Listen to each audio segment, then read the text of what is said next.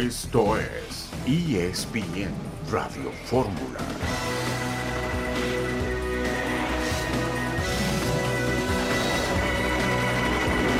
Un saludo en este jueves 30 de noviembre de 2023. Estamos aquí en esta emisión multimedia de ESPN Radio Fórmula. El América empató en León. San Luis derrotó al equipo de Monterrey. Para el día de hoy, Guadalajara Pumas y Puebla contra Tigres sin Gignac. Halcones Marinos contra los Vaqueros. Hoy en la NFL, John, buenas tardes. Buenas tardes, Beto y Tan. Y fíjense que, así como le escarbamos para saber los partidos de NFL que venían a México, me acabo de enterar que el estadio del Corinthians de Brasil, donde se inauguró la Copa del Mundo en Sao Paulo, va a ser sede de un juego de la NFL en la semana 1, es decir, septiembre de 2024.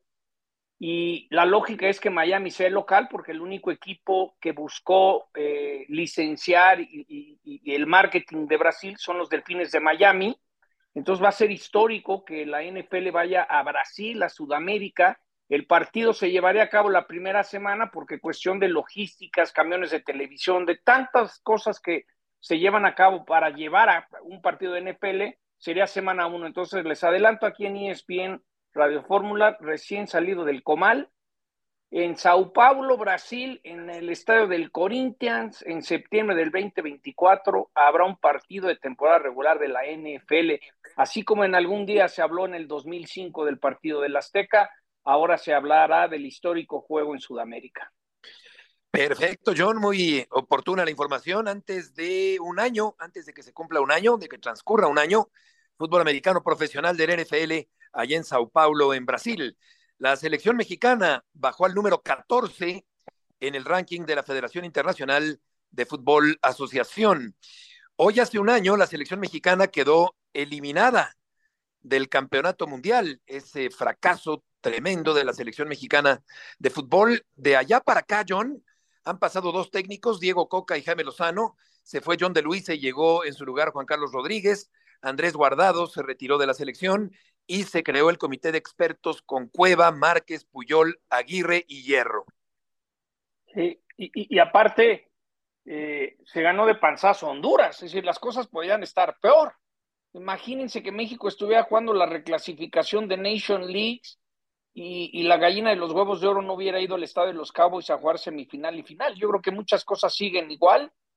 Yo insisto cuando le pregunté en su momento a Juan Carlos Rodríguez, que se me hace muy capaz, creo que es un, una buena opción tenerlo en la federación. Yo le dije, bueno, ¿y cómo vas a arreglar el problema de crear materia prima? Pues puedes meter las mejores máquinas del mundo, pero no tienes materia prima. Y con seis mexicanos en el terreno de juego en todo momento, Beto. Entonces, para mí, hasta que la liga no tome ese cambio y obliguen que tengas a seis mexicanos en todo momento jugando como titulares, todo lo demás no va a servir de nada, porque vivimos de la mentira, vivimos del sueño, de, no, tampoco ahora, hace poco fue Fonismori y ahora Quiñones, ya me pusiste de malas, Beto Murrieta.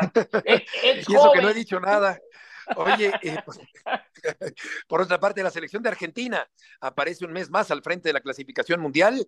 Sobresale el tercer puesto de Inglaterra en detrimento de Brasil, que descendió al quinto lugar. México bajó dos posiciones y decíamos está en el lugar número 14.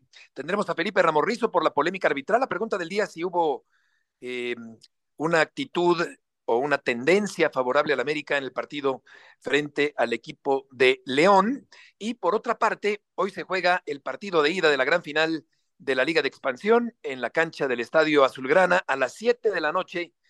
Toño Valle, Chelis y un servidor estaremos transmitiendo por ESPN el partido de ida de la final entre el Atlante y el equipo de Cancún. Vamos a ir a la primera pausa de este jueves y volveremos enseguida en ESPN Radio Fórmula.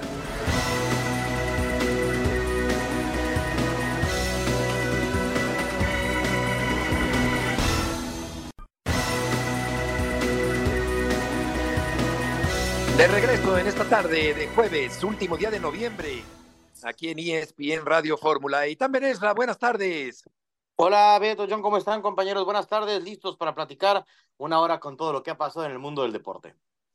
Y vamos a arrancar con eh, este segundo bloque con las eh, palabras del Arcamón, el técnico del equipo de León, y de Jardiné, el técnico del América, después del empate de ayer. No, porque es ahora derrota. Ahora empate. Ahora empate, una serie que, que todavía tiene, le restan 100 minutos. Eh, que, que, claramente los niveles los, los, teníamos bien en claro. Creo que el equipo eh, a 72 horas de haber librado una, una linda batalla con, con, 10 jugadores por más de 40 minutos, hoy saltó a la cancha, se volvió a plantar, fue en ventaja, volvió a alcanzar la ventaja. Lamentablemente no pudimos quizás defender la ventaja de mejor manera, pero, pero la serie está abierta y esa es la mejor noticia. Después de 20 días ahí sin competir, también te genera un poco una, una cierta ansiedad de ver nuevamente al equipo junto. Uh, bien, tú pierdes sin duda un poquito el ritmo de lo que tú venías haciendo, entonces valorar mucho el poder de reacción de salir, salir atrás dos veces y bien, y al final para mí terminar mucho más cerca de, de ganar do que de empatar, entonces valorar mucho La sigue, la sigue, la serie sigue abierta, John, pero el América se mantiene como favorito para avanzar a la siguiente ronda. Sí. Pero, pero el tema de, del tiro de esquina, el balón parado, es decir, defensivamente el América es vulnerable. Yo creo que a, a León le cobró factura los dos partidos que tuvieron que jugar, porque León se cansó, Beto. Es decir, sí, América respondió, empató, tuvo la victoria, pero no deja de preocupar al aficionado del América lo vulnerable que puede ser defensivamente el América, insisto, en los tiros de esquina. El León creo que es el equipo que más tiros de esquina ha, ha, ha tirado esta, este torneo, pero sí, sí es favorito, pero, pero sí se ve que las reglas son esas y en la liguilla no importa mucho lo que hiciste más que lo de la tabla por si hay sí. empate. Y yo creo que le tiene que preocupar a, a, a la América que, que atrás sigue siendo vulnerable por momentos el águila. Sí, eh, realmente cualquier cosa puede pasar. La liguilla tiene su propia naturaleza y vamos a ver cómo le va a la América el fin de semana en la cancha del Estadio Azteca. Por lo pronto, Aitán, hubo otra vez una cierta relativa polémica arbitral en este partido. Sí, eh, es tema de los árbitros, por ahí parece que pudo haber una expulsión que se pudo eh, marcar contra el León, el tema del gol, que de repente a mí me, me, causa, no sé si decir gracia, pero es que yo creo que era, pues no es lo que creemos, ¿no? Si usan la tecnología, eh, lo debe claro. decir. Uh -huh. Creo que, uh -huh. ahí sí es una creencia personal, que no se maneja bien la información. Si se tiene el, la, la, información y la tecnología, muéstrala para que dejemos de creer y estén las pruebas sí. fehacientes para que ya no sea una Totalmente. cuestión de a mí me late que. Sí, porque claro. siempre ha habido una esencia y tan de, de, que si hay dudas se queda lo que se marcó, ¿no? Claro. Explícalo, ¿no? No hay, no hubo información conclusa, es decir, a mí me encantaría que se diera esa, como dice Itán, esa explicación de, de 10 segundos, que te digan qué pasó, porque se presta Ahorita todo el mundo quiere ser viral, todo que lo más fácil es soltar trancazos y decir, al América lo protegen. Entonces, si pasa algo raro, les dije y se hace polémica tonta, ¿me entiendes? Yo creo que también ya estamos, yo ya estoy harto de toda esa parte de, a ver, son seres humanos, explíquenos qué pasó, si hubo un error, corríjanlo, pero comuniquen mejor esas decisiones para que no estemos especulando en, en, en que si hay mano negra o no hay mano negra. Yo creo que en alguna época el fútbol mexicano sí había mucho mano negra, yo creo que hoy cada vez hay menos, ¿no? Yo, yo no creo en esa, eso, o por lo menos quiero sí. pensar en eso, ¿no? Esa polémica insustancial, pero vendedora, que lamentablemente... Barata. Hoy, barata, que prevalece, pero, que tiene muchas eh, repercusiones, pues eh, no queda más que en eso, se queda en eso, en una polémica barata. Ahora, eh, como dice Itán, hay que pasar de la creencia a la certeza. Y no estamos hablando de fe religiosa, sino de algo que se puede perfectamente observar en la pantalla, si hay fuera de lugar o no hay fuera de lugar, John, en una acción en particular. Uh -huh. Por, mucha, por, mucha, polémica que pueda despertar, claro.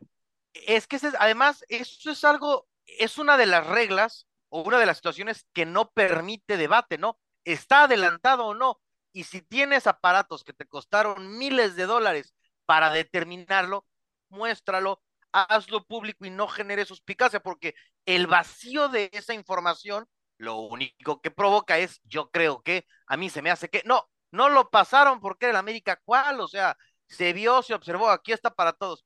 Ya si yo te muestro la tecnología y tú quieres creer, pues ya el que estás mal eres tú y no yo, porque aquí están las pruebas de que el trabajo se hizo como marca el reglamento y se validó o invalidó a partir de las pruebas esta jugada.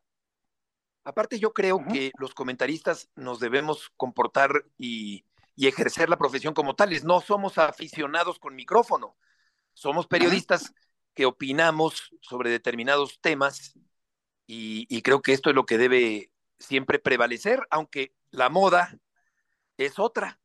En la actualidad. Sí, es, como, es, como ir si tu Atlante juega pésimo, pues tienes que sal, salir a decir, pues los bailaron, ¿no? Totalmente de acuerdo, por supuesto.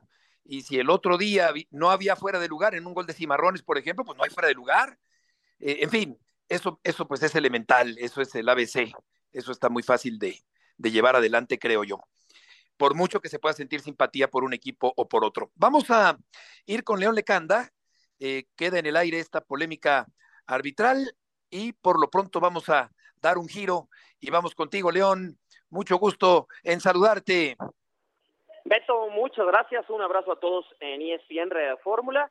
Mira, comentarles que se ha movido mucho en las últimas horas el universo Cruz Azul.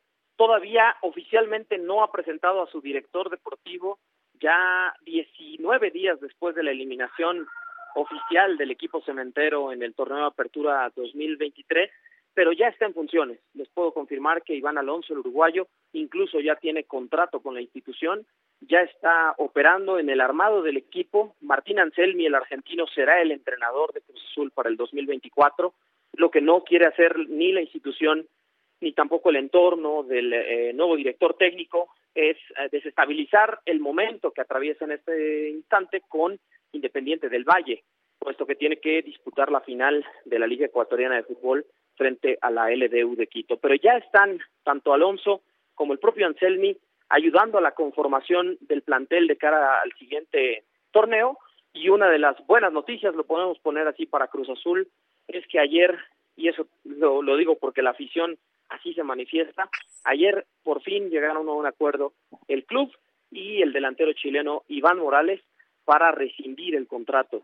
Es una rescisión con el pago del 40% de los 25 meses restantes de su salario, correspondiente a una cantidad eh, de 650 mil dólares, Beto, y a Cruz Azul, entre la transferencia en su momento, todavía bajo la gestión de Álvaro Dávila, de 2.4 millones de dólares a Colo Colo, el agente y el jugador, más el salario que percibió durante 22 meses, es decir, de febrero del 2022 hasta noviembre del 2023, más esta rescisión, Beto, pues Cruz Azul pagó casi 4.5 millones de dólares por un jugador que metió dos goles. Hagan qué locura, qué locura. Y es que no solo es la tardanza, sino la rareza de las decisiones de este equipo cementero. Eh, por lo que toca al América, León, ¿qué nos eh, platicas después del empate de ayer en el Bajío? Beto, buenas noticias también en el seno americanista. Estuvimos hoy en Cuapa, práctica puerta cerrada y nada de cuidado con Julián Quiñones, Henry Martín y Diego Valdés. Los tres salieron por precaución. De hecho, en el caso de Julián Quiñones no es una lesión muscular, fueron calambres y producto del cansancio físico le fallaron ya las piernas al delantero naturalizado mexicano, pero los movimientos que hizo André Jardiné anoche en el empate frente a León en los cuartos de final de ida fueron de precaución, fueron para evitar que alguno de sus tres haces en la zona de ataque sufrieron una lesión más grave y por tanto es muy probable que los tres puedan disputar el partido de vuelta este sábado en el Estadio Azteca a las 19 horas. Así que hoy el equipo americanista entrenó a puerta cerrada eh, a las 11 de la mañana en Cuapa y lo que hicieron los jugadores titulares, incluyendo estos tres elementos que estamos mencionando, fue ejercicios de recuperación, rehabilitación física, algo de fisioterapia, en el caso otra vez de Quiñones, Martín y Valdés, y está el equipo, pues bueno, diseñando los entrenamientos para los días viernes, eh, más bien el entrenamiento el día viernes, para ya el partido del sábado, de todo. No hay mucho tiempo, se tienen que recuperar los jugadores y eso sí, se está haciendo un llamado en redes sociales a que la afición americanista apoye y se sume a las tribunas del Estadio Azteca para impulsar al equipo de cara hacia una posible instancia de semifinales. Correcto, León. Muchas gracias por la información. Muchas gracias a ustedes. Muy buenas tardes. Buenas tardes. Así que se gastó un dineral el Cruz Azul en Iván Morales, que metió dos míseros goles. Y por otra parte, el América, que contrata mucho mejor, que tiene una infraestructura mucho mejor, una, un, un modelo de negocio mucho más entendible y próspero, pues el América, Candados, claro. Beto. es- ¿Cómo? Candados. Candados, claro, sí, candados, sí. No hay, No no hay, olvidemos, no hay esta forma de manejarse tan rara como Cruz Azul, ¿no? hace 15, 20 años el América de repente tenía tantos jugadores que casi casi los mandaban al Necaxa y, y al San Luis, ¿te acuerdas, no? Sí, sí, cómo no. tantos jugadores que, que no sabían ni qué hacer. Incluso que antes al Atlante, ¿te acuerdas que con el Güero Burillo en aquella época todavía eran, hermanos? claro. Entonces, En- si hace hay 20 algo años, que- un poquito más, claro. Si algo que se volvió muy efici- eficiente en el América es coordinar Sí. presupuestos, a dónde se va, quién lo Claro. trajo, cómo se da. En un sentido Aquí- empresarial. Eso. claro. Cruz, Cruz Azul, Sí. mira, yo, yo sentía que venían Vamos al los corte, cambios, pero cuando me enteré que estos jugadores de Santos no vinieron porque alguien quería su comisión o algo así, dije, bueno, pues, pues sigue siendo lo mismo. Volveremos enseguida.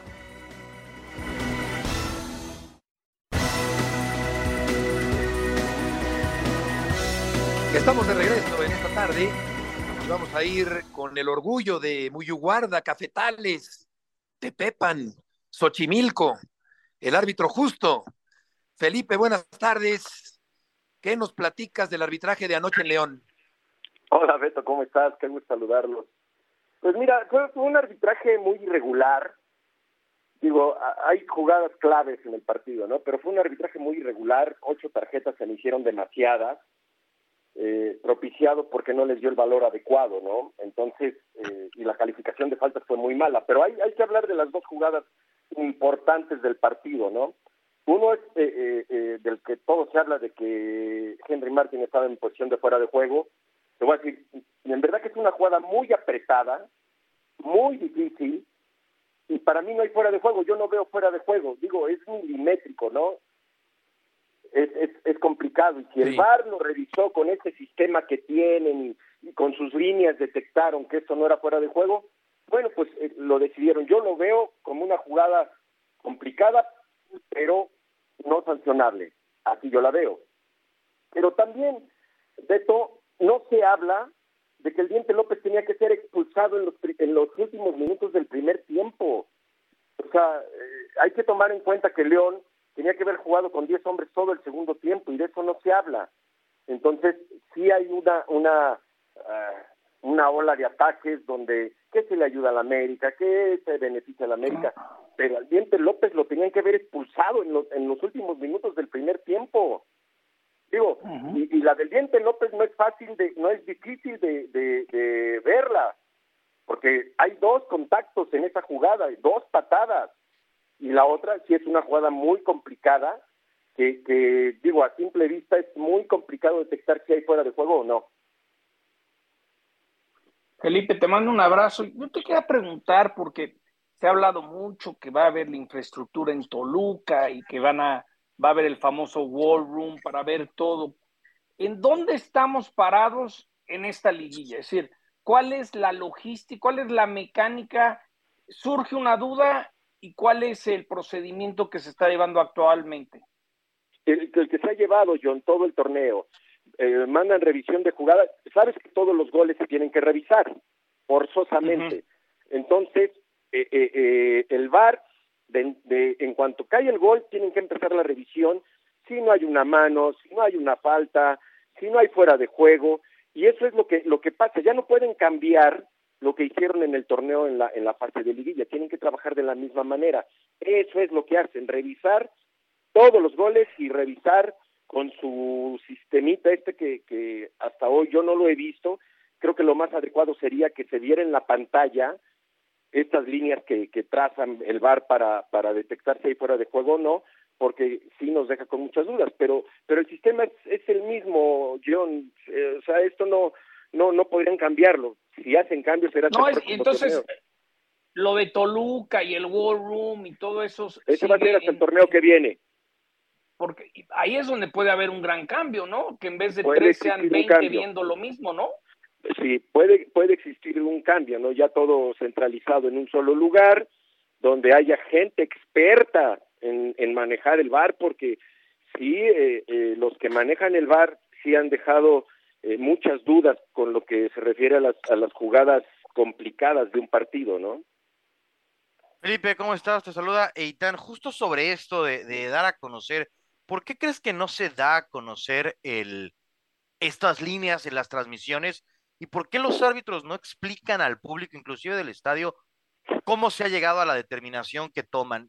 ¿Es algo que, que no quieren hacer los centrales? ¿Lo ves innecesario o te parece que es algo que se podría sumar para darle más certeza, más tranquilidad a estas decisiones polémicas? hola, y que gusto saludarte. Ya ves que ha habido pruebas que ha hecho la FIFA donde los árbitros eh, mencionan a todo el público lo que se ha eh, sancionado. Aún eso no está autorizado. Todavía no está autorizado. ¿Que ¿Por qué no se ven las líneas? Pues a lo mejor el sistema no es el, el adecuado que se está utilizando en México para que esto suceda pero creo que eso ayudaría muchísimo a aclarar todas las situaciones que se que se dan durante un partido, sobre todo en el fuera de juego.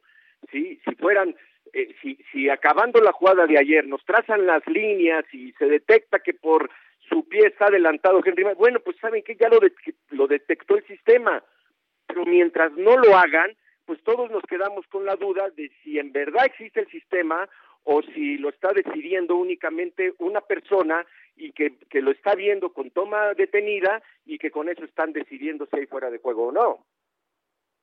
Oye, Felipe, todo esto que se ha hablado que FIFA está queriendo copiar como en el hockey, que, que, si das un trancazo van y te sientan en una banca dos minutos y hay una suspensión temporal. ¿Qué, qué tanto FIFA está preocupado de que los chavos están en, el Kings League y todo esto y hay que modernizarse? ¿Qué, qué tan viable lo ves esta propuesta? Mira, eh, siempre que la FIFA hace este tipo de cambios, John, es para que los partidos terminen 11 contra 11. O sea, en lugar de expulsar a un jugador por protestar, pues lo van a mandar a descansar 10 minutos y va a regresar. Digo, esa es la propuesta. Y yo, eh, digo, leo todas las, las circulares, leo todo lo que hace la FIFA como nuevo, y todo va enfocado a que los partidos terminen 11 contra 11. Con, con estas situaciones de que lo van a mandar a descansar, que si protestas te vas, que si simulas te vas. Digo, e, eso se va a acabar cuando los árbitros apliquen mano dura en todo ese tipo de claro. cosas, con los, con los, jugadores que los quieren engañar, con los jugadores que los insultan, con los jugadores que los... ¿Pero protegen. crees que lo va a hacer FIFA? ¿Crees que sí lo va a hacer? Hay una propuesta y hay tantas propuestas, John, como la que le decía yo a Eita, ¿no? Que el, que el árbitro iba, iba a decir a todo el público qué es lo que se ensañó. Fue una prueba que tampoco les ha dado el gran resultado, por eso no la han incorporado. Hay que ver, porque ya ves que siempre hacen sus pruebas en los, en los torneos de menores, en, en los torneos este, sub-20, sub-17, a ver si les resulta, y si no les resulta, pues no lo van a incorporar, ¿no? Todo esto depende de una, de una gran cantidad de pruebas que puedan este, beneficiar al, curso de un partido, ¿no? Hay tantas cosas que mejorar, el tiempo perdido, eh, las simulaciones, los insultos, eh, que los jugadores se tiran cada rato y quieren engañar al árbitro si hay lesión o no hay lesión, o si les pegaron o no les pegaron. Yo creo que eso se va a terminar cuando el árbitro sea más estricto con este tipo de cosas. Pasión, determinación y constancia es lo que te hace campeón y mantiene tu actitud de ride or die baby eBay Motors tiene lo que necesitas para darle mantenimiento a tu vehículo y para llegar hasta el rendimiento máximo. Desde sobrealimentadores, sistemas de sonido, tubos de escape, luces LED y más. Si buscas velocidad, potencia o estilo, lo encontrarás todo en eBay Motors. Con más de 122 millones de piezas, siempre encontrarás justo lo que buscas. Y con Guaranteed Fit de eBay, tienes la garantía de que tu pieza quede perfectamente a la primera o se te devuelve tu dinero. Porque con eBay Motors, quemas llantas y no tu dinero. Con las piezas que buscas, a los precios que quieres, tu auto se convertirá en el MVP que te dará el triunfo. eBay Motors. ebaymotors.com. Solo para artículos elegibles se aplican restricciones. Claro, exactamente. Eh, y está claro que no hay fuera de lugar de Martín, no hay fuera de lugar pero, pero son ganas de hacer polémica y la polémica existirá mientras haya gente que se enganche con ella y que le dé seguimiento en las redes sociales. Felipe, muchas sigan, gracias por tus aportaciones Beto, el y, día de y hoy. Más, y que sigan con ese tema de que siempre se le ayuda a la América. Mientras no se quite eso, pues vamos a seguir con lo mismo cada, cada temporada y cada torneo. De acuerdo, así es. Gracias, Felipe. Buenas Un tardes. abrazo para todos. Eh, igualmente, a veces parece que los del chat, los del bar, quiero decir, parece que están chateando, parece que están viendo el teléfono o haciendo un pedido de comida rápida o pidiendo una pizza, porque se tardan siglos a veces, o comiendo Ahora, tortas, eh, o, o qué están haciendo, ¿por qué se tardan tanto los del bar tomar una eh, decisión? Eh, Es todo un tema, pero inclusive, inclusive la liga, esta liga que es tan buena para lo económico, porque ahí sí le saben un chorro, ya hemos visto, por ejemplo, con Mebol, que cómo utiliza luego los fragmentos de qué se conversó, qué platicaron. Bueno, ni eso aquí dan a conocer, y a mí, yo insisto, a mí me parece que eso le afecta a la certidumbre. Imagínense que hoy hubiera un video de un par de minutos de cómo fueron las charlas de estas líneas y ya todo listo, pero lo hacen en lo oscurito, como si estuvieran Sí. haciendo algo malo. sí. El problema es que Muy parece que es malo herméticos, cuando es bueno. misteriositos. Este, Sí, sí, sí. este por un lado, por un lado están tratando de cambiar la economía de la liga, como hizo la Liga Española, donde un fondo compró el 10%. Entonces dicen, bueno, hay que mejorar los equipos porque así pueden venir fondos americanos, invertir y con ese dinero, en vez de que vendan al Mazatlán ahorita en 30 millones, lo van a poder vender en 200. Entonces siempre estamos como que vamos a mejorar para que la inversión extranjera venga y podamos competirle al MLS, pero mientras pasa todo eso, seguimos en región 4. Es decir, ¿dónde está la fibra óptica? Tienes que estandarizar todas la, las producciones. También el bar, no todos los partidos son las mismas cámaras y la misma calidad. No siempre se va a ver la imagen. Y eso, esas cosas, si quieres ser de primer nivel, tienes que hacer las cosas de primer nivel, Beto, porque ahí sí creo que para el del bar, no los estoy defendiendo, pues quizás eh, la producción de, de, un partido en León o un partido en el Azteca no es la misma calidad y en dudas, cuando tienes dudas, pues ahí es la diferencia. Yo, yo lo, mire, yo lo vivo con la, en el Monday Night con los camarógrafos que tenemos. Hace, no sé si te acuerdas, si tan hace unas semanas hubo un touchdown de Denver, de Judy, que sí. apenas y, y, y barrió el pie y yo conozco a Jason Jobs, es el camarógrafo que dio esa repetición. O sea, llegó y me abrazó y me dijo, fue mi hole en one de la temporada, mi John, gracias a, a, a estar ahí, fue touchdown de Denver. Entonces también te, tenemos que, hay tantas cosas que hay que mejorar si quieres que le inviertan y compitas a nivel mundial. Es decir, eso es lo que a mí me frustra, ¿no? Nos cuentan tantas ideas, ya metan a los seis mexicanos al mismo tiempo, ya, háganlo. ¿Qué necesitamos? Este, que nos goleen en el mundial, que, que, que, que, el público nos abuche en el Azteca. Eso es lo que queremos para que venga un cambio real. Es, es tristísimo. Esto, esta película, perdón, la vivimos cada cuatro años, es lo mismo. Sí, en vez de un lento. En, vez de tocadisco, absorbes en Spotify, pero es lo mismo.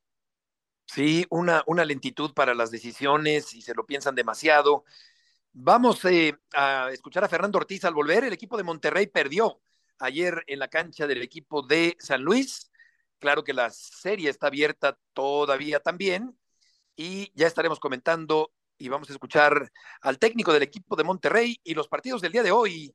También los comentaremos Guadalajara, Universidad y Puebla frente a Tigres sin el francés Gignac.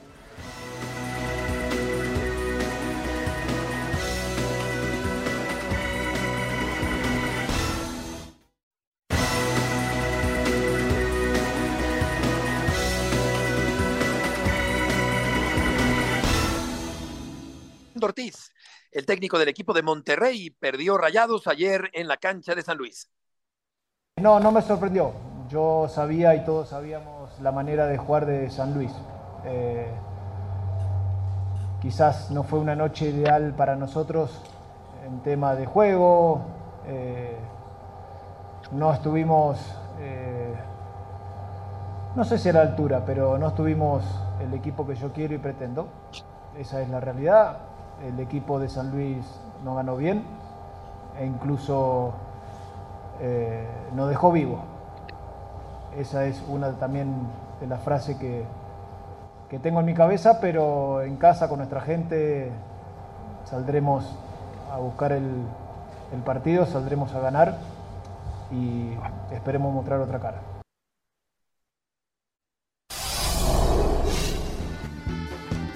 Y hubo particularmente algunos errores defensivos del equipo de Monterrey, desconcentraciones que hacían que se desesperara Ortiz en el partido el día de ayer, aunque todavía, claro, Monterrey en casa puede cerrar Eitan fuertemente y avanzar a la fase de semifinales del torneo. Sí, tendría, pero por lo menos que avanzar a esta etapa Rayados con toda la derrota que, que bueno, tiene mérito San Luis, que viene desde este play-in. Si Rayados no le da vuelta, sería un, fiasco grande de, Monterrey, porque es un equipo armado para campeonar y que se quedaría muy corto de esas expectativas. Sí, estos son como los Yankees, ¿no? Y tan como los Yankees que por más que gastan no vas a ganar, o los Vaqueros de Dallas, por ejemplo, el tema de el Tecatito, ¿cuánto les habrá costado traer al Tecatito de regreso al fútbol mexicano y el pobre Tecatito no puede ni correr? Sí, oye, cuando, cuando llegó con desventaja la vuelta el equipo de Monterrey en el estadio El Gigante de Acero, clasificó en dos ocasiones y fue eliminado en tres ocasiones. Por lo pronto perdió frente al Atlético de San Luis el día de ayer, este equipo serio, digno, que ha hecho un gran papel en el actual torneo mexicano de la primera división. Y vamos ahora a hablar de los partidos del día de hoy, Guadalajara contra Pumas, la serie que a mí me parece más pareja, Chivas Pumas, y vamos a escuchar a Paunovic, el técnico del equipo Guadalajara. Queridos Chivas hermanos, hoy tengo un mensaje muy importante para ustedes. Hemos logrado juntos entrar en la liguilla y dejar lo más difícil de esta temporada detrás de nosotros. Ahora se viene lo más bonito, pero también lo más desafiante y necesitamos de todos ustedes. Esta liguilla, como ustedes bien saben, se juega con el corazón, se juega con emociones. Queremos que sepan que ustedes forman parte de nuestro plan de juego y queremos involucrarlos de la mejor manera posible. Unirse de nuevo, ser juntos un equipo. En el fútbol puede pasar cualquier cosa, pero lo que no puede pasar es que perdamos la unidad, la unidad que nos ha traído hasta aquí. Creo que hemos pasado por todo Creo que este equipo, junto con la afición, ha madurado muchísimo. Para este partido, ustedes también juegan. Queridos Chiva hermanos, ahora es el momento de sacar esta camiseta número 12, retirada en su honor. Pero ahora hay que ponerla por el honor de Chivas y de todos nosotros. Ustedes también juegan. Les esperamos y contamos con ustedes en el Estadio Akron. Es la retórica motivadora de Paunovic para el partido de Guadalajara frente al equipo de la Universidad de México. El rendimiento de eh, Alexis Vega y Víctor Guzmán, que parece que no van a arrancar el día de hoy en este partido contra Pumas. Ocho partidos jugó únicamente Vega, 14 Guzmán, metió un solo gol Alexis Vega en todo el torneo. Fallaron ambos un penal disparos al arco, siete de Alexis contra seis de Guzmán, y todo parece indicar, John, que estos dos grandes jugadores, en el papel son grandes jugadores, pero no lo han podido demostrar del todo, particularmente Vega, no arrancarían el partido frente a la Universidad de México. Sí, eso nos han dicho nuestros compañeros de Guadalajara. Del técnico de Chivas, pues no sé si les pasa a ustedes, pero pues, a mí ya me aburró sus rollotes que se avienta, porque es muy, se echa sus buenos verbos y los necesitamos. Es decir, como que no confundas la actividad con los hechos, brother, tienes que calificar, no sé, como que ya me cansé un poco de que parece que nos... Es como cuando te echan un sermón en la escuela y te tratan de motivar y, nomás no te no, comunicas con el profesor y dices, pues ya que le baje, ¿no? Ya siempre me dice lo mismo y no funciona. Así lo veo yo. Pues eh, lo que sí dice que es cierto, Eitan Paunovic, es que sí ha habido de todo en el torneo muchas circunstancias adversas, altibajos, indisciplinas, irregularidades, pero yo creo que a final de cuentas el plantel del Guadalajara es bueno, es el subcampeón del fútbol mexicano y yo no veo imposible que elimine a los Pumas de la universidad. No, es una llave pareja, es una llave que va a ser muy intensa, equipos de mucha convocatoria. A mí me llama la atención que elijas al técnico, que la figura es el técnico, es el mensaje con el que yo me quedo, un plantel caro, no tiene referentes, ¿no? O es el mensaje que a mí me da Chivas mandando al técnico a hablarle a su afición. Más allá de eso, pues uno de los dos, porque ambos se asumen grandes, fracasará. Un equipo grande que se quede en cuartos de final no conseguirá su objetivo. Debe ser una llave intensa, creo que va a ser entretenida. Eh, deseo que haya más ganas de ganar que miedo a perder. Y, y ojalá que haya un buen espectáculo. Cerró el torneo con este partido y fue entretenido. Y en el otro duelo, yo creo que Tigres le va a, a, ganar al Puebla en esta fase de semifinales. Vamos a escuchar a Quiñones, jugador del conjunto de los Tigres, que enfrentan sin el francés, sin el astro Gignac, al conjunto camotero. Es un torneo aparte donde todos empezamos de, de cero y no hay rival fácil. Yo creo que Puebla es un rival difícil, es una cancha complicada, pero nosotros afrontar ese partido como lo sabemos hacer, ¿no? Como, con mucha seriedad. Eh, el equipo está mentalizado en lo que, en lo que queremos, ¿no? Que, que es volver a avanzar a una final y luchar por el título. Hay un plantel grande, ¿no? Con, con muchos jugadores, eh, eh, donde todos podemos hacer parte del once titular. Para eso trabajamos día a día, ¿no? Yo creo que confío plenamente en mis compañeros, tanto en Andrés como en todos, ¿no? creo que no tenemos dependencia, yo creo que somos un grupo que, que nos hacemos fuertes siempre, juegue quien juegue, yo creo que eh, mentalizados en eso, ¿no? en hacer un buen partido contra un gran rival, eh, vuelvo, repito, en una cancha súper difícil, pero nosotros a demostrar por qué estamos aquí hoy defendiendo esta, esta camisa que, que hemos defendido durante tantos años y hemos logrado cosas importantes. Rival difícil, cancha complicada, el equipo está motivado, vamos a demostrar una de estas declaraciones que podríamos usar en cualquier momento del año o de la década o del siglo, eh, con estas respuestas de los jugadores que son un poco eh, de cajón, frases cajoneras, en este caso Quiñones, que yo creo que es de los que más regaña a Gignac, John, cuando, cuando Quiñones no le da un buen pase a Gignac, Gignac eh, deja mal parado eh, a su compañero manoteando y reclamando, lo cual me parece uno de los cánceres, de los defectos más notorios que Sí, tiene sí, este sí. gran jugador que es Gignac, pero no me gusta en lo absoluto esta forma de exhibir a los compañeros en muchas ocasiones. Sí, sí, lo hemos dicho muchas veces que no, no- les da miedo poner orden, eh, lo dejan hacer. Yo siempre he pensado que en cualquier deporte a las figuras, y tan lo sabe, a las figuras se les cuida porque es un espectáculo, es un negocio, pero sí, sí, siento que eh, Tom Brady lo hacía mucho, pero no lo llegaba al extremo de, de Guiñac. Pero este equipo es canchero, este equipo sabe que esta es la hora buena, es su gente de experiencia, y yo, mira, yo veo a Tigres avanzando y veo a Pumas avanzando. Yo, Mohamed, yo creo que Mohamed es alguien que sabe de qué se trata esto y vas a ver que Pumas va a salir con una intensidad bárbara. Yo veo a Pumas avanzando y a Tigres avanzando. Eh, Pumas y Tigres, Eh, yo Chivas y Tigres, ¿tú, Eitan? Yo con Pumas y Tigres también me parece que, que, que Mohamed es, es bueno para, para sacarle este, este talento a su plantel y creo que tiene ventaja cerrando en Ciudad de México, aunque, y creo que es algo que celebramos la mayoría, aunque también es cierto que no jugar al mediodía empareja la vuelta en, en Ciudad de México. Correcto. Por otra parte, se va a jugar la final de ida de la Liga de Expansión en el fútbol mexicano el día de hoy. Esta liga que tiene poco rumbo o, o- o sin rumbo, una liga con pocos alicientes, intrascendente, estancada. Y ahí van a jugar el Atlante otra vez y el Cancún. Aquí yo lo que creo, John, para cambiar ya de tema, es que quizá todo esto que está ganando el Atlante o cualquier otro, tendría que ser tomado en cuenta, estos logros deportivos, estrictamente deportivos, yo creo que a la mera hora de que se abre el ascenso, un siglo de estos, pues sí tendría que ser tomado en cuenta lo que algunos equipos están logrando en esta liga de expansión. Sí, siempre y cuando puedan subir a primera división y aguanten la parte económica, Beto, y puedan demostrar de dónde vienen esos flujos, porque nunca lo han, nunca lo han dicho tan abiertamente, pero el descenso se quitó por lo que pasó en Puebla, lo que pasó en Querétaro, de repente, ¿y quién es el dueño? Pues bien, bien, no sabemos, un grupo de empresarios.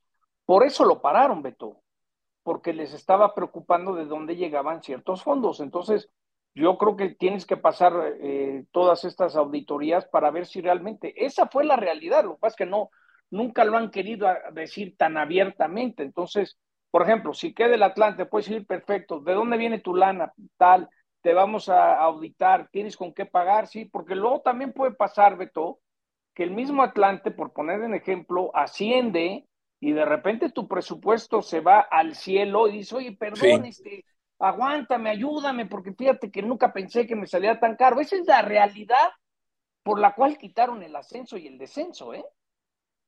Sí, lo, has comentado en otras ocasiones. Por lo pronto, el, el, capital viene del dueño del Atlante que se dedica a las vacunas antirrábicas acá en, en México. Pero bueno, sí es un factor, lo comprendo, pero por otra parte, pues me parece aberrante que no se tenga el más elemental sentido de competitividad deportiva y que se blinde la liga y que la cierren y que no haya ascenso ni descenso. Por lo pronto, John, el día de hoy están halcones marinos contra vaqueros. Sí, ese partido me toca con Ciro para Centro y Sudamérica. Ciro Procuna. Por cierto, hoy, hoy se anunció algo histórico. Por primera vez hay un cambio de, de partido de Monday Night Football, es decir, un flex. Eh, eh, eso nunca se había dado hasta este nuevo contrato que tiene ESPN con la NFL. Y el partido, fíjense cómo es, ¿eh? Cómo han cambiado los tiempos. El juego del lunes 18 de diciembre Pat Mahomes y los Chiefs visitando a los Patriotas de Nueva Inglaterra acaba de ser cambiado de manera oficial, flexiado, ese partido se jugará en domingo y el que pasa en su lugar y tan es Seattle, recibi no, Seattle recibiendo a Filadelfia. Sí, sí, sí. ¿Cómo han cambiado los tiempos, no? Yo me acuerdo cuando, cuando la NFL me tocó abrir un, un kickoff de temporada cuando eh, Kansas City fue a visitar a los Patriotas, ¿no?